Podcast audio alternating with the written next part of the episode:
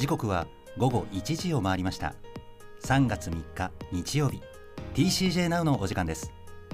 この番組は声優女優などとして活動するタレントと専門学校東京クールジャパンの学生たちがお送りするトークバラエティ番組です。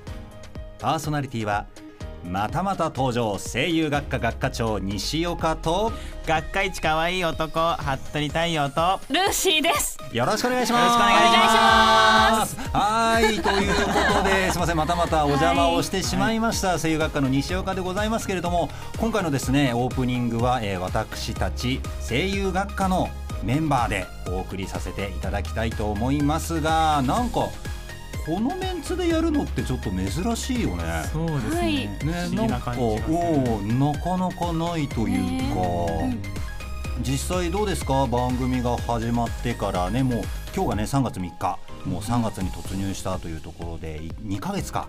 経ったところなんですけれども、うん、さあここまでを振り返ってじゃあトミー、はい、どうでした？えっと2月25日の放送回でやっともう e スポーツらしい情報を取り上げるという。そうだったね君ね、はい、そうなんですよ、まあ、趣味もあの番組取り上げてるんで私は、えっと、好きな漫画と、うんうんうん、あとあれかなクラリネット自分クラリネットを吹いてるので、はい、持ってきたね、はい、持ってきましたそれの紹介をしてました。なるほどなるほど。ねまあ残りねあの3月があと今日含めると5回か。5回あるからね、はい、もうどんどんどんどん e スポーツに関する情報をしっかりとね お知らせね取り上げていただきたいと思いますね、はい、じゃあルーシーどうでしたはい私担当する番組はあのファーストフラッシュであのまあ2ヶ月まあ早いんですが、まあ、毎回お茶を飲みながらあの喋る番組なので本当に毎回楽しみながらやってました。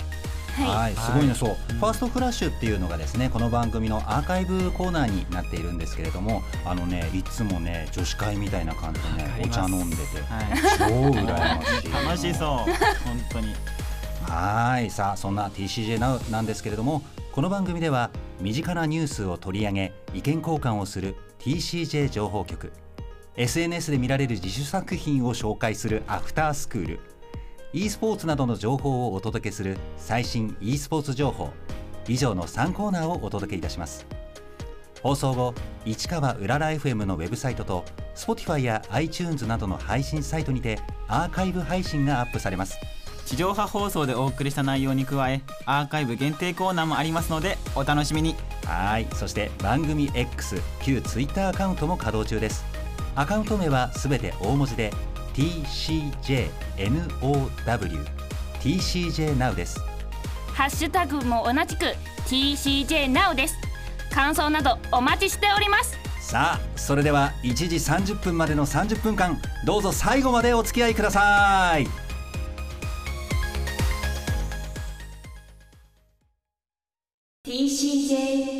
情報局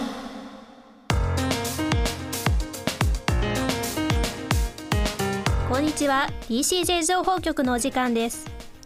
このコーナーでは一つのニュースを取り上げそれについて意見交換や解説をし理解を深めたり視野を広げたりしていきます。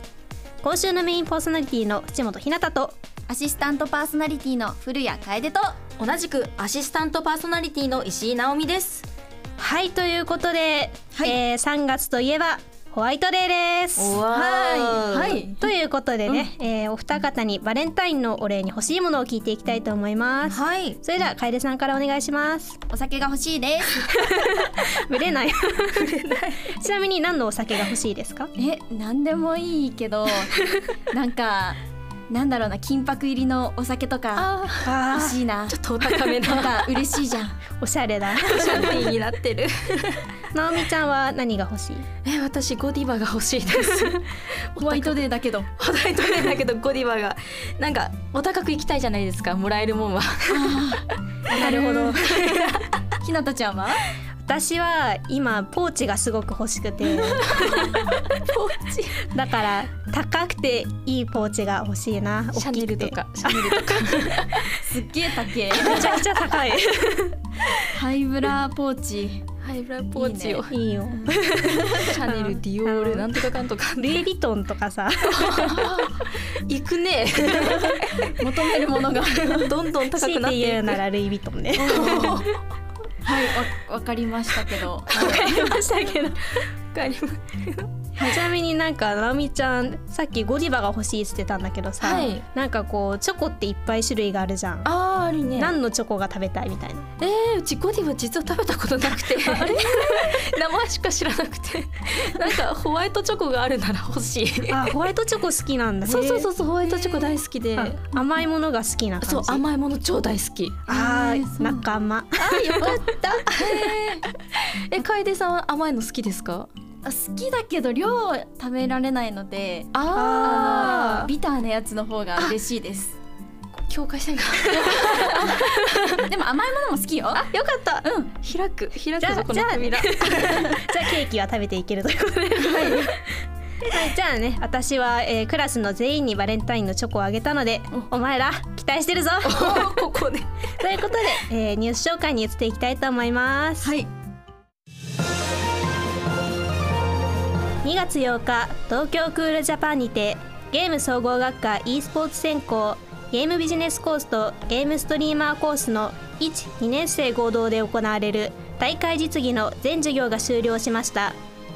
最後の大会では一人称型シューティングゲームバロラントの大会が行われ1ゲーム目に大会のリハーサル2ゲーム目にはプロゲーマーコース対ゲームビジネスコースゲームストリーマーコースの連合チームそして3限にはゲームビジネスコースゲームストリーマーコースの1年生対2年生の試合が行われました。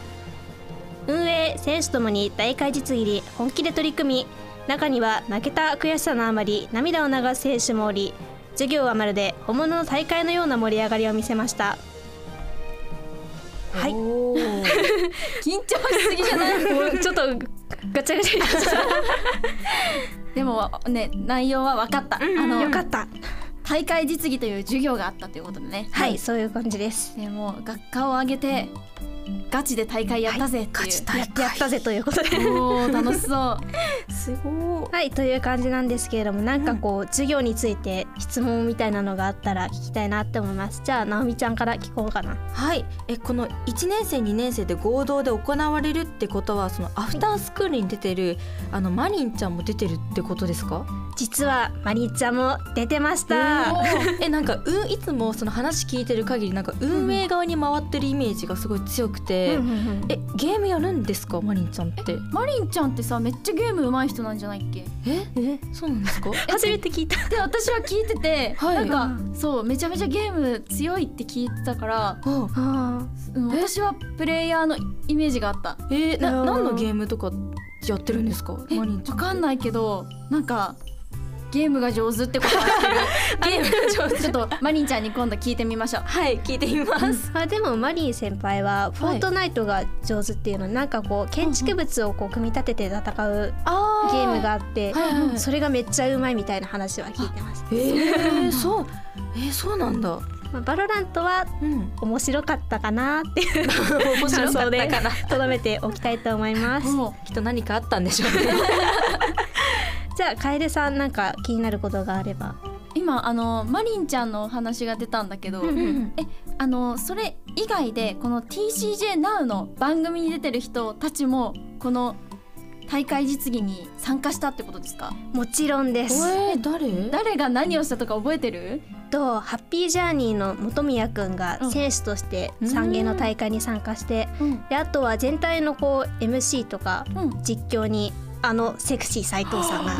すごい。そして解説にはなんと e スポーツ情報のにゃんちゃんが担当してくれました、すごいうん。豪華だね。豪華ですね。超豪華です、うんあれにゃんちゃんもめっちゃゲームうまいんだよね。にゃんちゃんはね超うまいよ。えそうなんですか？なんかこう頭がいいプレイみたいな。頭頭脳派？脳派プレイで。え嘘。組んだらあい対戦相手になったら嫌なやつだ。そう。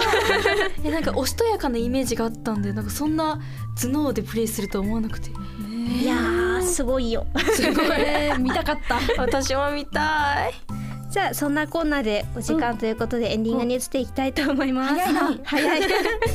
今回の放送はどうでしたか？まずは直美ちゃん。はい。えなんかこの TCJ Now の中でこう、いつもとは違うなんか二面性みたいな部分が今日知れたので、意外だったなっていうのがまあ率直な感想ですね。じゃあ次に楓さん。はいえっと今回大会実技の授業っていうことだったんだけど今後もあるのかな？今後もあります、えー、いつ？えー次回の実施はなんと本日3月3日です。でななんと、えー4月に入学する新1年生とともにストリートファイター6の大会を行います。えー、楽しそう。どんどんパフ 新1年生がどんな活躍を見せてくれるのか我々も楽しみにしています。えー、レポートお待ちしてます じゃあ何かプチや案件などありましたらお願いします、えーじゃあ直美ちゃんから。はい。えっとナオミ X やっています。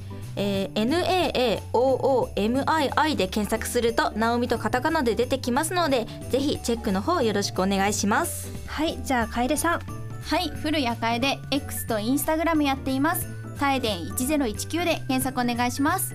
はい。では最後に淵本ひなたインスタグラムやっております。TCJ アンダーバー1217で検索してください。以上 TCJ 情報局でした。次回もお楽しみに。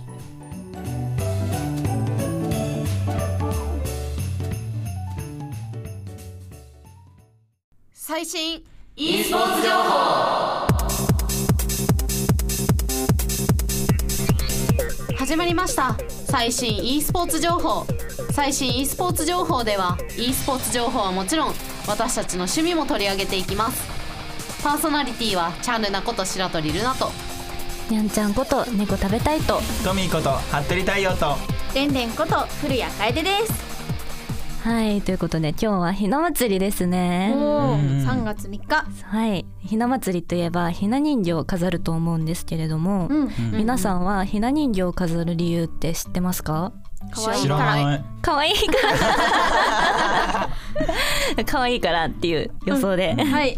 ひな祭りを飾る理由は女の子の汚れを人形に移して身代わりとなって最悪を引き受けてもらうためらしいです可愛いだけじゃなくて身代わりになってくれてた。そうなんです。ありがとう。へまあそれはそれとしてじゃあ、はい。今回のテーマ聞いても大丈夫？はい。はい。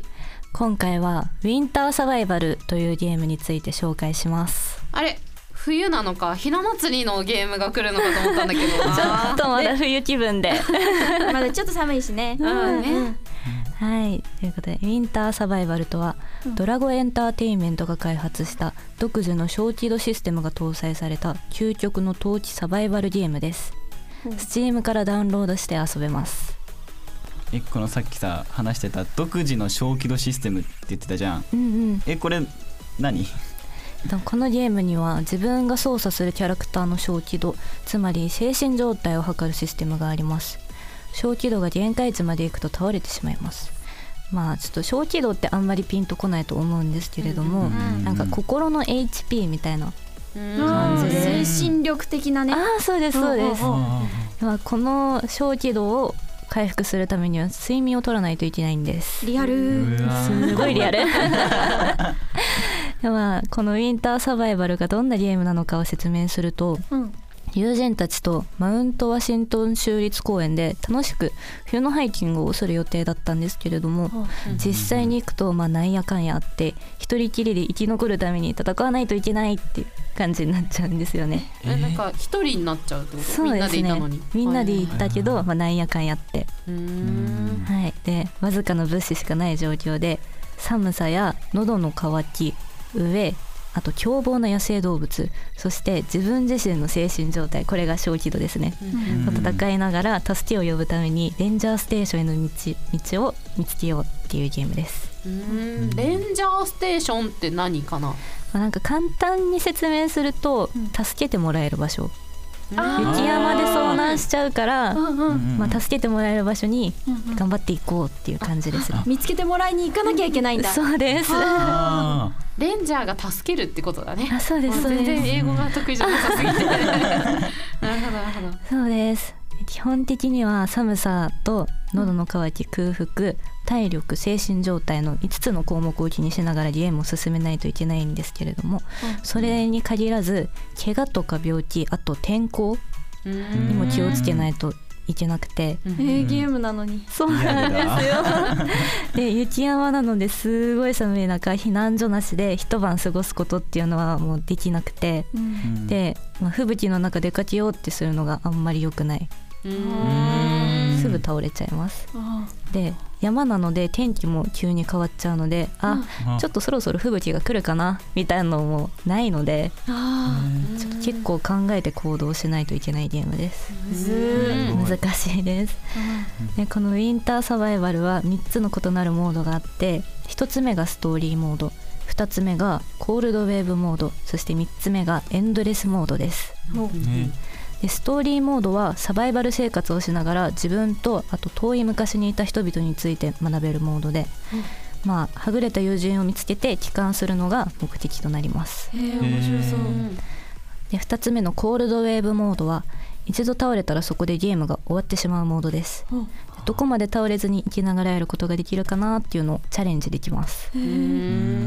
そして3つ目最後のエンドレスモードはさまざまな資源を集めてクラフトしたりとか自分の好きなように自由度の高く遊べるモードですへえ面白そう、うん、この収録段階では正式にリリースされていなくて早期アクセスゲームですが2024年2月29日に正式リリースが予定されているため何事もなければもう遊べるようになっていると思います、で日本語がちょっと対応されていないんですけれども、まあストーリーの内容以外は言葉が分からなくても楽しく遊べるのかなって私も早期アクセスやって思ったので、まあすごい楽しいゲームですので気になった方はぜひ遊んでみてください。はい、はい、以上で紹介を終わります。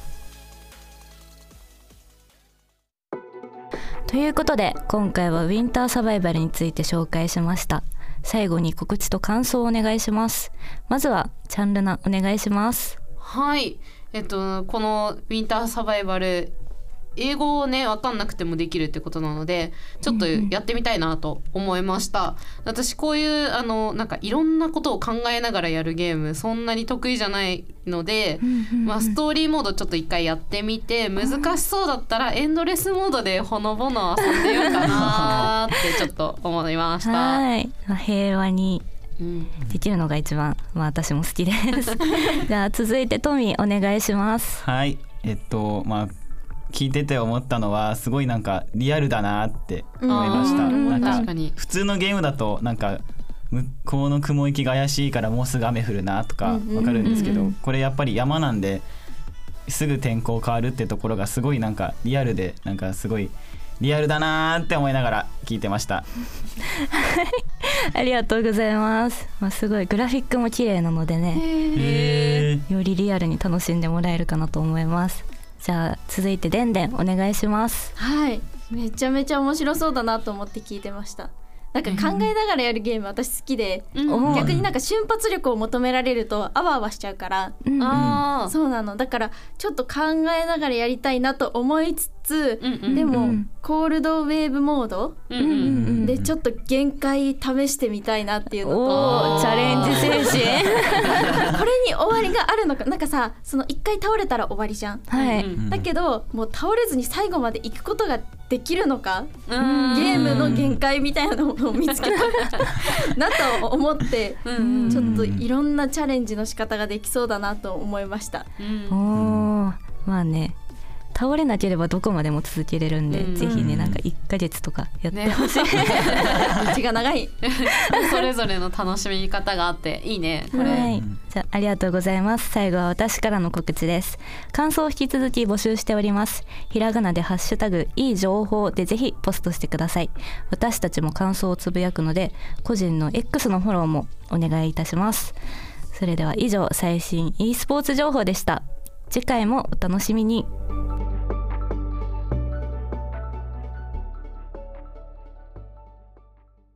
せーの。アフタースクー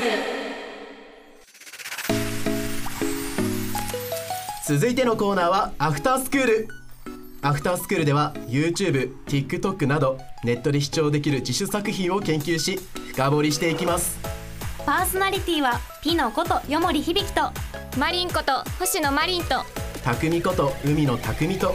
カエディこと古谷楓です。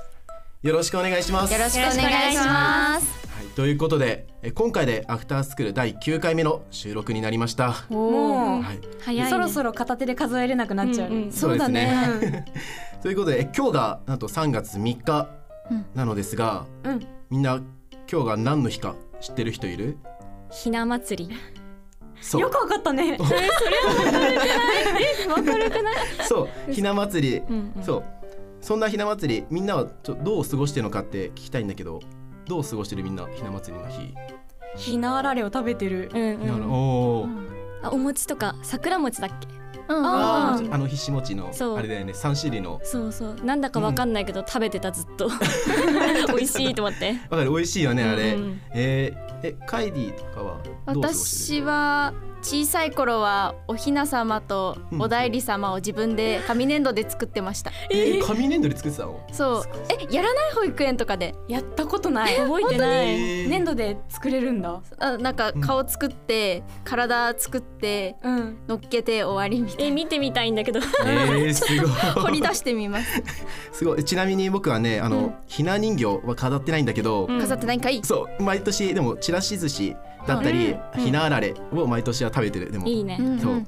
でねあの今回そのひな祭りにちなんで、その女ちなひな祭りって女の子の成長を願う行事なんですよ、なのでひな祭りにちなんで今回は女の子が頑張っていく自主作品を持ってきたので、今回紹介していきたいんだけど、そう。ズバリ僕がさ紹介する作品は「かがり火花」という作品です。あのアニメのやつ。そう。YouTube で見れる。そうアニメのやつこの作品知ってる？みんな。知ってる。知らない。あ知らない、うん、じゃあちょっと知らない会議のためと視聴者のために紹介します、うん、はいえーと、このなんとこの「かがり火花は」うん、そのファンタジー系のそのアニメで、う。ん、花族と人族が出てくるの。ほう。そう。で天才である人族ハルト君と落ちこぼれの花族火花ちゃんっていう2人がメインで出てくるんだけど、その2人が幼なじみでうん、であるある時2人はその小さい頃から全く違う生活を送っているの。で13歳になった時に、うん、この世界線だと13歳で成人式を迎えて、その成人式強制の儀というものをねちょっとしないといけなくなっちゃって、そう。で花族火花と、花族の火花とハルトがペアになることを誓うんですよこの強制の儀で。うん、であのでその時にちょっと優秀であるハルトの相方に、身が重いと思い思身が重いなって思う火花がその強制の儀から逃げちゃうんですよ。うん。うん、でその逃げた先にそのハルト迎えに行って見つけるんですけども、うん、その逃げた先であの2人の運命を大きく変えるその事件が起こってしまうっていうのがこのアニメのあらすじなんですけども、うんうん、僕このアニメでおすすめしたいシーンが一つあって、うんうん、それがあのヒロインの火花が悩んでるシーンがちょっとあるんでこの本編で。うんうん、あるね。そう。ね悩んでる時にお姉ちゃんがその回想シーンで出てきて、うん、あの火花をねすごい慰めるっていうか勇気づける言葉を何度か言うの、うんうん、そうそのシーンがとてもすごくあた温かくて、うん、なんだろうこの愛お姉お姉ちゃんの火花に対する愛情がすごく伝わるから、みんなにぜひねここは見てほしいなって思うシーンだなって思う。うんうん確かに今回の作品って結構なんか愛情に関する名言っつったらあれだけどそういう感じのいい言葉が結構いっぱいあって、うん、なんか愛は大事な人の心を守ることとか結構ね病んでる時には心に刺さるような 言葉が多かったりした。刺さるよね、うん、うん、えピノとかはなんか好きなシーンとかあった？えピノはねえっと火花とハルトって幼なじみでしょ、うんうん、だから2人にしかわからない葛藤とか弱み強みっていうのが、もう2人の世界で分かってるみたいな感じのシーンがあって、そこがすごく好き。だからここも愛情だよね。うん確かに。2人の思いやる気持ちみたいなのがすごい感じられて、ほっこりするというかいいなって見てて思った。あわかる。そう。2人の絆がすごいね。あの最初はねちょっと火花がねあの、うん、自信なくて逃げちゃうんですけども最後らへんでね、あのいいシーンバトルシーンが出てくるんですけど、うん、そう。あ二人のじゃないよ。二人の 二人のバトルシーンじゃなくてそのある出来事の時にそのバトルシーンがあるんですけども、うんうん、でそこでの絆がねすごいあったかくあの見れるんでね、うんうん、ぜひあのさ最後のねバトルシーンもぜひおすすめなんでみんなに見てほしいなって思うシーンだな。うん、そう私もそこ好き。ね。本当？なんかコロッケみたいな感じのが出てきたよね。あ、そうそう。コロッケコロッケあ、ね、コロッケだと思って。びっくりしちゃった。なんか世界観が難しいぞ。え、うん、人間と花？そうだいるんだよね。そう人間族。頭身は一緒なの？うん、一緒一緒。人間で？えコロッケも同じ大きさなの？いやコロッケはあの違うね。超でかいって感じだった。でかいコロッケなんだ、ね、超幸せじゃん。あコロッケじゃないけどコロッケみたいな何かだね。コロッケみたいな何かがね出てくるんだよ、うんうん、そうそうそうすごい臨場感があっていいよね、うんうん、臨場感あるんだ、うんうん。臨場感のあるコロッケが出てくる。そうだね。そう見てるとだんだんねちょっと可愛く感じてくるね、コロッケなんだけど。そう。でこんなちょっとねあのこんな説明なんだけどちょっとごめん、うん、あのカイリこの、説明でちょっとどう思ったかを聞きたいな ちょっとあの分かったポイントとしては、うん、愛の物語なんだなっていうこと。が、うん、そうそうそうそう、うん。あと気になったのは絵のタッチ、うん、アニメなんだよね、うんうんうん、え柔らかい感じの絵本調なタッチなのかなって勝手に想像してたんだけど、うん、どんな感じのイラストなの？あそうだね。イラスト的なそうもあの紙芝居みたいな絵本上のイラスト温かい感じだね、うんうんうん、ふわっとした感じ。そうふわっとした感じ。ゆるキャラとかじゃなくて割としっかりした。そうだね、うん。そうそうそうそうそう。気になる。なんか難しそうな炎とか雲とかの動きもすごいリアルで、うん、そことかも結構ね見てほしいなと思った。そう、本当にね。はいねということでねあのもっと話したい気持ちいっぱいあるんだけど、うん、残念ながらちょっと最終下校時間が迫ってきてるということで、はい、SNS 紹介いこう。はい、はい、はい。まあでもねここは全員 SNS やってるからそそれぞれの名前で X で調べてくれれば出てくるかなと思うから、ね。うん、早く帰らないと怒られちゃうから、ね、それぞれでそれぞれで検索してください。うん、ということで、えっと、以上アフタースクールでした。また来週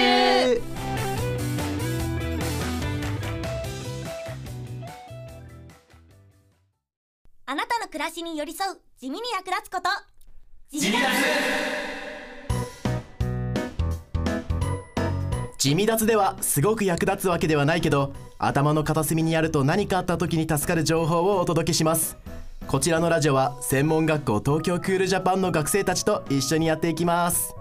パーソナリティは海野匠と。沖山千秋と。チャソヨンと。古谷楓です。よろしくお願いします。はいということで始まりました「地味脱」始まりましたね、はい、で今回もフリートークはおなじみの前回何か試しましたかという内容なんですが、イエイ。何か試私ある。ありますか、うん、あのソヨンくんがいつも熱く語ってくれるハンバーガーで、うん、あの 中身をこぼさずに食べる方法ハンバーガーの、はい。はい。ね、あれを試してみたんですよ。おおどうでしたかあのなんだっけ上のところクラウンを下向きにして食べる方法でやったんですけど、はいはい、ちょっとよくわかんなくって。あの確かに、はい、いつもよりこぼれてないような気はしたけど、はい、中身こぼれた。こぼれました私の食べ方が下手なのかもしれないけどそうなんじゃない？中身こぼれた。でもなんかいつもよりかはこぼれてないような気がしたから、はい。はい、あの使えるのかもしれないです ということをここで今報告させてください。なるほど。ちょっと、はい、それでも使ってくださってありがとうございます。はい、いえいえ。力になれたかわかんないんですけど。ということで、はい、えはい。今回は2月18日の配信で、うん、こんな地味脱があったらいいなという内容で話していたのを覚えてるでしょうか、うん、はい覚えています。が欲しいってね。そうです。はい、うん、そう。今回はその中その中で実際にあった地味脱をご紹介していきます。お調べてきたんだ。はい。調べてきました、はい、楽しみ。はい。ではまずソヨンくんからお願いいたします。はい。私の布と冷凍庫で可能？私が調べた濡れた本を元に戻せる地味脱あそうだそうだ。濡れた本を元に戻したいって言ってた、そうですね、はい、うん2月18日の配信で、うん、私は濡れた本を元に戻せる地味脱が欲しいと言いました、うん、はい、今回はその答えを答えを見つけるため話そうと思います。お調べてきたんですね。はい。まず濡れた濡れた本を用意してください。用意します。用意するの？あの好意的に用意するの。あまああの地味脱の検証としてはいいかもしれない。ね、確かに用意してください。はい、用意します。用意します。はい。はい。はい、用意しました。うん、次は乾いた布で濡れた部分を拭いてください。はい。それは軽くでいいよね。あのあんまりゴシゴシしちゃうと破れちゃうもんね。軽く方がいいです。あ、オッケーオッケー。うん。ちょポンポンするぐらいですね。はい。ここの後、そのすみません。その後、冷凍庫を入れて。冷凍庫？冷凍庫。ね、あ冷凍庫です。ああ、凍らせるの？凍らしちゃうんだ。はい。冷凍庫を入れて一日待ちます。待つ。待つ。一日後、冷凍庫から本を取り出して、残った水気を取って自然乾燥させてください。お水気を取る作業も必要なんですね。はい、うんうん、ただし注意事項がありますけど、はい、乾いた時ヘアドライヤーを使使わないでください、うん、あ風が強すぎちゃうんだ、うん、うん、あと前に言ったぐちゃぐちゃになってしまうのでああなるほどね。優しく、優しく。ポンポンで。そういう感じで。そして冷冷凍庫から本を取り出す時、うん、すぐ開けないことです。え、あ、本を開いちゃダメなんだ。多分水気を取るまで我慢しなきゃいけないんだね。はい。ああ、なるほど。ということなんですが、いかがでしょうか？あ、すごい、簡単だし、それだったら直せそう。そうですね。私が知ってる方法と違った。ああ、そうなんですか？えー、でもそんな方法あるんですね。ねへえすごいぜひちょっと使ってみたいと思います。濡れた本を用意してね。濡れた本そうですね。あぜひ使ってください。はい、はい、はい、ありがとうございます。はいということでえ次は千秋さんの地味脱お願いします。はい私が前回前回というか前の配信で言ってたのすごく眠たい時に何かをしないといけない時にちょっと頑張れるようになる地味脱。調べてきました、待ってました、はい、調べたら冷たい水を首に当てるとかガムを噛むとか、そういう眠気眠気覚ましの方法はいろいろあったんですけど、もうあのベッドの中入っちゃったら、もうガム取りに行きたくないし水も取りに行きたくないですよね、行きたくない、ということでそんな時は息を止めてください。息を止めて。ください。そうなんですよ。なんかよくよく考えたら、うん、すごく眠たい時にわざわざ息止めたことないなって思って。なんか一時的に息を止めると、うん、脳が眠気よりも酸素を取り入れることを最優先にするので眠気が緩和されるらしいんですよそれだったらもうあのベッドの上で動きたくないってなっちゃっても、うん、ね楓さん あの多分気軽にできると思いますので、うん、よかったら皆さんも試してみてください。やってみよう。これはね効果は人それぞれですし、あとやりすぎには注意みたいなので、そうです、ね、あの、はい、程よくやっていただけたらなと思います。はい。えー、すご活性化させるってことですよね脳。多分ね。そうですよね。ありがとうございます。すごいぜひやってみます。お願いします。はい。では最後は私匠の地味脱を紹介します。はい。はい。はい、で僕が探してきた地味脱はそれ前回紹介したシャンプーボトルの底にシャンプーが残ってしまった時の地味脱です。ああ、ね、イラッと解消したいっていう、ね、そうなんですよ。はい。で、皆様、そうもう一回言うんですけど、皆様はシャンプーを使い切った時にボトルの底にまたシャンプーが残ってるからもったいないなと思ったことがあると思いますよ。うん、あると思います。そんな時に使える地味脱があるんです。おなんと今回は2つ方法があります。2つもあるの？そうなんですよ。で1つ目はまずシャンプーのポンプを外して、うん、その後逆さまにして少し待ちます。待つの？まあそうです。そうすると あの重力で下に溜まってるものが落ちてきて使えるという仕組みなんです。ああ、蓋開けて出すだけじゃん。そうなんですよ。結構簡単な、そう、逆さまにしてください。待ちたくないので振りたいです。あじゃあそんなあの千秋さんには、はい、まあ最初お風呂入りますよね、うん、シャワー浴びますよね、はい、でなかったらまず最初に蓋ついたままでいいので逆さまにして、うん、そのでまずボボディから洗って次。生直し体洗って洗顔して、で最後に時間経ってるので、下で使えるというね地味なになっております。そうです。蓋を開けず。開けずともあなるほど。にしておいて頭洗うの最後にしちゃうんだ。そうです。そうすると最後溜まってるんで、はい、それで使えるということです。えー、なるほどね。はい。でもう一つはもうシンプルで、うん、パフェのスプーン。ありますよね。長いスプーンありますよね。それですくうということです。そのまま勢いで食べそうなんだけど。食べちゃダメだよたくみくん。これが今回僕が探してきた地味脱なんですがい。かがでしょうか？使ってみようかな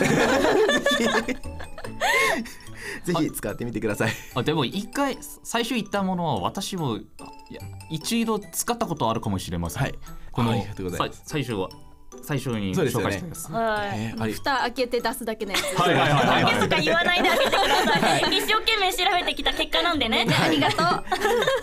ありがとうございます。はい。ということでね、えー、ありがとうございます。リスナーの皆様も何かあれば、ハッシュタグ地味脱で、えー、SNS に投稿してください。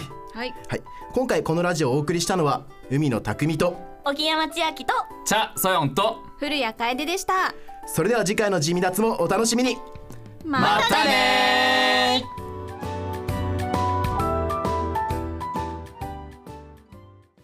ハッピージャーニー。始まりました。TCJ Now ハッピージャーニーこのコーナーはキャラの濃いメンバーが集い好き勝手に楽しいことを行うコーナーです。私コーナーパーソナリティの声優学科声優コースの大平春菜とゲーム総合学科 e スポーツ専攻ゲームストリーマーコースの本宮譲とその好き勝手にいろんなことをやりまくるんで抑えるためにいます、えー、お二人の講師をやっております。セクシー斉藤です。よろしくお願いします。よろしくお願いしますもうお疲れ様です。いやもうねあのでも楽しそうにやってるねっていうのは、はい。あの放送を聞いた方からはそういうご意見もいただいたので。本当ですか？そう楽しそうだねっていうのは。ね楽しいです。楽しそうだねっていう。楽しそうじゃない？そうだね。楽しいですからね。もうこのね収録はまあカンパケてるのでカンパケてるがまあ収録形式なので、はい、もうこのラジオをねアウトプットでこう8分で届けてるまあ8分ぐらいで届けてる中に、多分いろんなドラマがあるんですよ。ね、はい、あの5時間収録したりとかさ。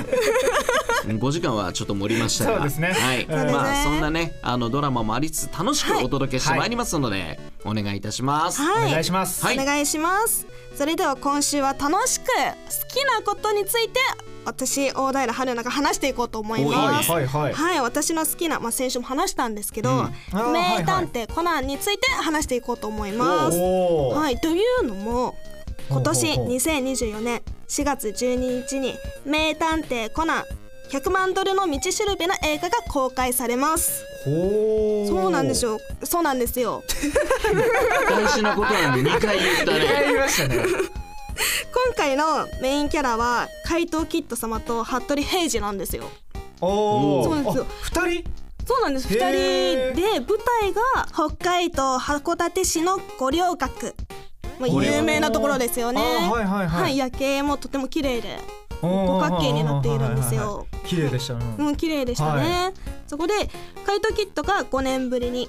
服部平次が約7年ぶりに映画に登場するんですよ。そんなにね、久しぶりだし、服部平次って名前を久々に聞いた気がするんで、まあ、そうですよね。このラジオで服部っていう別のねはい、ねあのパーソナリティがいるから。そうですね、うんうんうん、そっちの服部君がしかもうもう出てこなくなっちゃう思い浮かばないというか。そう。いつも笑顔でね ココテッシュな顔してね。本当にもう。我々のところに来る服部君なんですがまあその服部平次も出てくるということで。そうなんですよ。久しぶりに。っていうか、はい、ちょ一個気になったんですけど、はい、怪盗キットだけキット様で、はい、平次だけけ服部平次って これ確かに。これはこれは何ですか？これは。何なんだろうね。差別とかじゃないですよ。なんかキット様ってキット様じゃないですか。あまあまあわかります。もう様付けまでがこれ間違いじゃなくあえて言ってたってこと？えだって怪盗キット様はキット様ですよ、まあ、キット様って結構言われるんですけど、うん、壁とかではない。ですか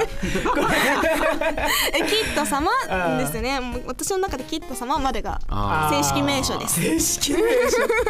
正式名称。はい。服部平次は服部平次ですね。扱いよ。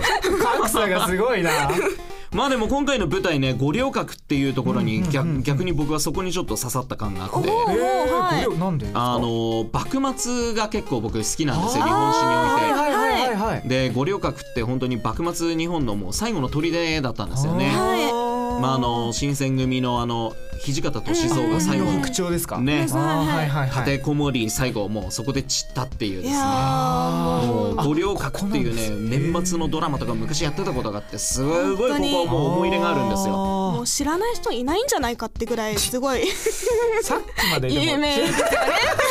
ちょっと知らなかった、ね、でこの五稜郭っていうのはななんでまた五稜郭なんですか、確かに。ね、はい、それがですね、はい、今回キッド様が狙うお宝はなんと刀なんですよ。ほら来た。刀。そうなんですよ。来たよ。幕末？幕末。幕末だ。そうだね。はい刀と関係してて、はい、もう原作では、キッド様のお父さんと深い関係があるとなっているんですけど、まあ、舞台が舞台なので、もしかしたら歴史も相まって服部平次も出たのかなって。いや絶対ありますよね。えー、これなんかそう言われるとなんかすぐ答えを早く求めたくなるよね。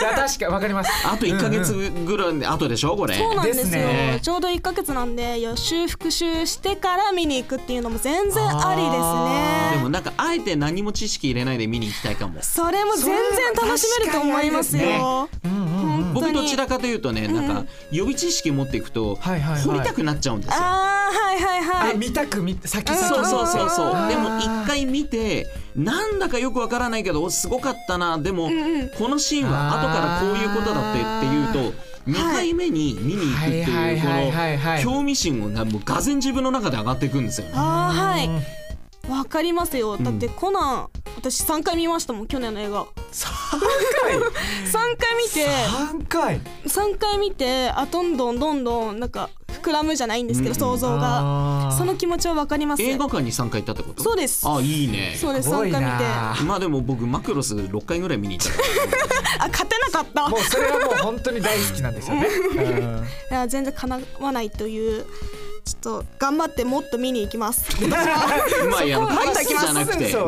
あれのもねねですけど、あの本当アプローチを変えて見るっていうのも本当映画ってリピーターのね視聴点本当にいいと思うので、ぜひおすすめですよね。はい。ちなみにお二方はコナンご覧になられたことはありますか？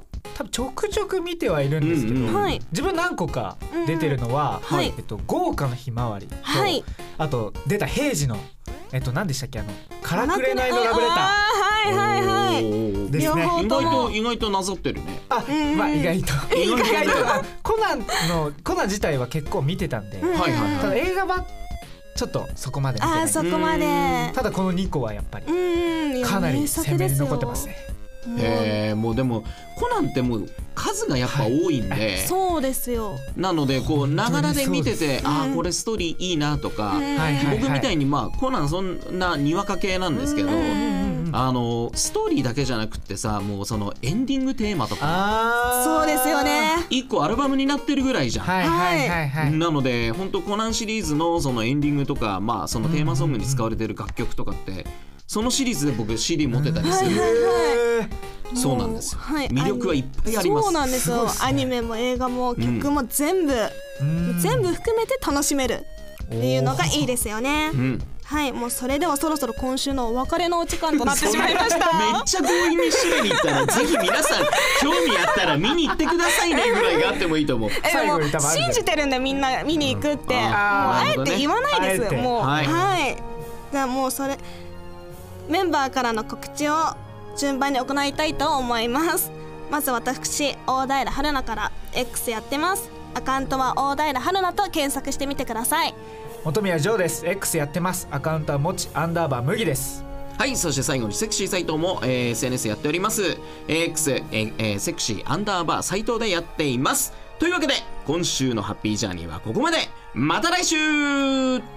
またね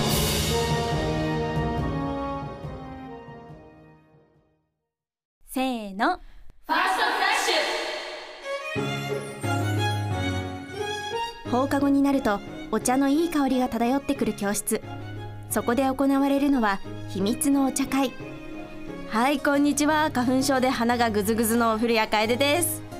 こんにちはルーシーです。こんにちは石井直美です。はいこのコーナーではお茶を飲みながらお話をしていきます。ちょっと鼻声で聞き取りにくいかもしれないんですけど 許してくださいはいということでね、えー、今日はですねえー、直美ちゃんがお茶を持ってきてくれたんだよね。はい持ってきました、うん、はい。なんと直美ちゃんが今回ハイビスカスティーを用意してくれました。はい。ということでハイビスカスティーっていうお茶どんなお茶なのか教えてもらっていいですか？はい。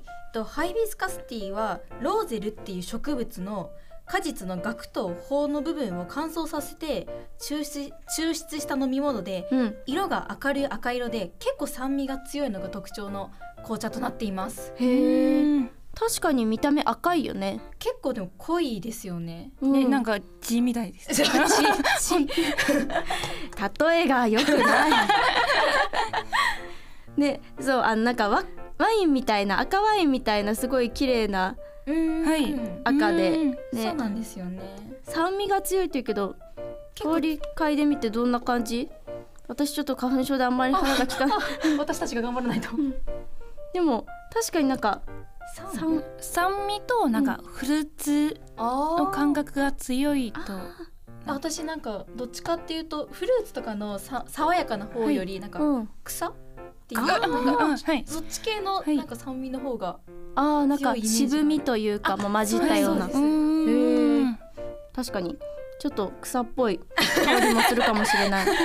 じゃあ実際に飲んでみましょうか。はい、い、ただきます。いただきます。スペ。直美ちゃんがスペって言いましたけど。スパイ。確かに酸味が強いね、うん、結構なんか私パックに今日入れてきたんですよ、うん。入れる量間違えちゃったかも、えー、結構入れちゃって、はい、あれかリーフの茶葉をあそうなんですよ。あのなんか100円ショップとかで売ってる、そうそうそうそうお茶パック売ってるんですよね、あ売ってます。あれに入れてきてくれたんだ。はい。でなんか結構入れすぎちゃってあって思いながら今。えでも私さ 濃いお茶の方が好きだからこれすごく好きかもしれない。本当ですか、これぐらいの濃さの方が。えー、よかった、うん、ルーシーはどうだった？飲んでみて。なんか濃いなんだけどなんかちょうどいいな感じ。酸味が、はい。うんみんな濃いのが好きなんだ。え濃いめ結構。うん。このなんかお茶の特徴というか、そう。強く感じられて、うん、い。いですよね。うん、美味しいですとても。あ、よかった。はい。ということで一口いただいたところなんですけれども、はい、あの今回はいつも通りみんながハイビスカスティーと聞いて連想することをお話ししていきたいと思います。はい。はい。ではまず直美ちゃんからお願いします。はい。私があのハイビスカスティーから連想したのはお花からなんですけど、うん、触覚っていう言葉です。触覚？触覚。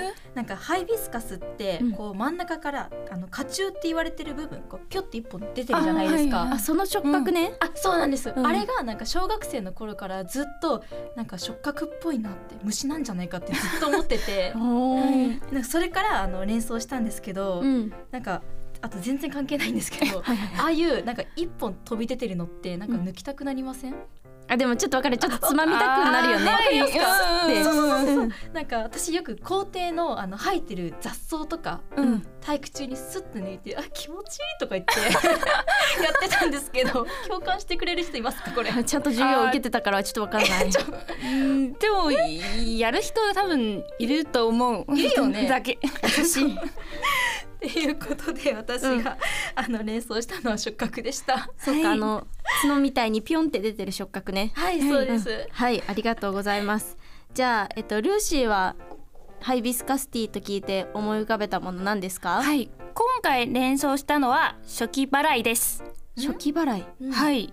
なんかうちのお母さんがローゼル一時期ねハマってて、うん、なん。か新鮮なローゼルあんまりないんじゃないですか、うん、あの家に買ってきて、うん、あのジャムとか、うん、あの砂糖漬けを家で自分で作りました。えすごいそうなんです。でも新鮮なローゼルはなんか10月から11月しかないらしくて、そうなんだ。そうでも最近はなんか天なんか温暖化、うん、ねなんかあたなんか暑いじゃないですか、ね、10月になっても、うん、そうなんか冷蔵庫にあの冷やしたあの砂糖漬けと、うん、あのジャムはあの紅茶アイスの紅茶に入れてそれをあの初期払いのドリンクとして飲みました。あ初期払いって、はい、あの暑さを払うの初期払いね、はい、えー、じゃあもうなんだろう。これから秋に向けてとか秋っていうとえっとルーシーのお家ではこのローゼルを使ったジャムとか、そういうお茶とか飲んだりするんだね。あはいはい、ね、えー、すごいおしゃれだね。ローゼルってそうじ自分で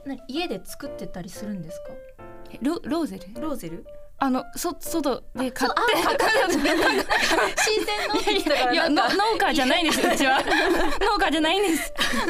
でもローゼル見たことないからそう。やって買ってくるっていう発想がなかったかも。私もなんかそう新鮮なローゼルあんまりなんか見たことないんです、でもなんか売ってるところまあいるんです、へえ、そうなんだ知らなかった。私も知らなかったです、一個勉強になりましたね、はい。ということでもうなんと終わりの時間が近づいてまいりました、はい、ということで今回の放送いかがだったでしょうか？じゃあまず直美ちゃんから。はい。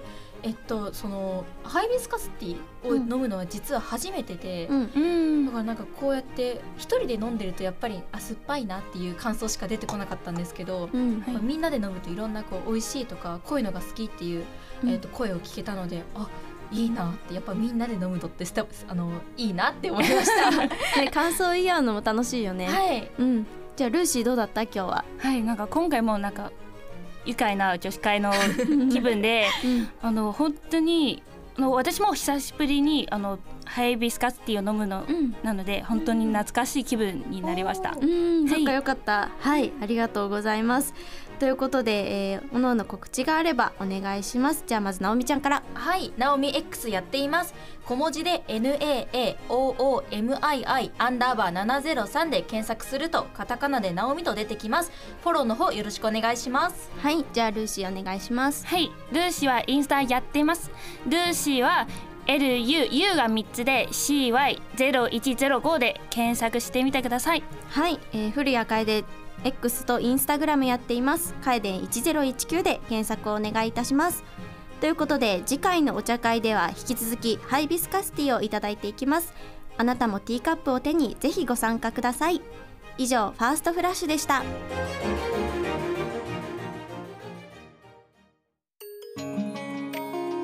TCJ Now エンディングのお時間です。TCJ 情報局アフタースクール最新 e スポーツ情報以上の3コーナーをお送りしてきました。はい。さあ、はい、オープニングね 初めて2人で入ってもらったけれどもどうでしたかルシー？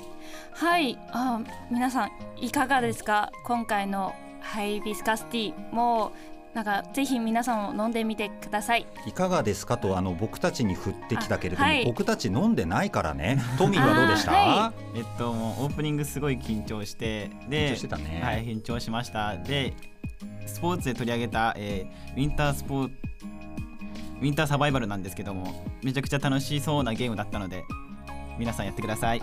はい。さあ、えー、そんないろんなコーナー、えー、お送りしている TCJ Now なんですけれども、えー、リスナーの皆さんもぜひ「ハッシュタグ #TCJ Now」で感想を教えてください。取り上げてほしい内容や質問なども随時募集中です。X 旧 Twitter アカウントも稼働中です。アカウント名はすべて大文字で TCJNOW TCJ Now で検索してください。また放送後市川うらら FM のウェブサイトと Spotify や iTunes などの配信サイトにてアーカイブ配信がアップされます。地上波放送でお送りした内容に加えアーカイブ限定コーナーもございます。アーカイブでは地上波放送の内容に加え頭の片隅にあると地味に役立つことをお届けする地味立つキャラクターの濃いメンバーが集まるハッピージャーニー。秘密のお茶会を行うファーストフラッシュ。以上の3コーナーをお届けいたします。以上ここまでのお相手は声優学科の西岡とトミーとルーシーでした。またね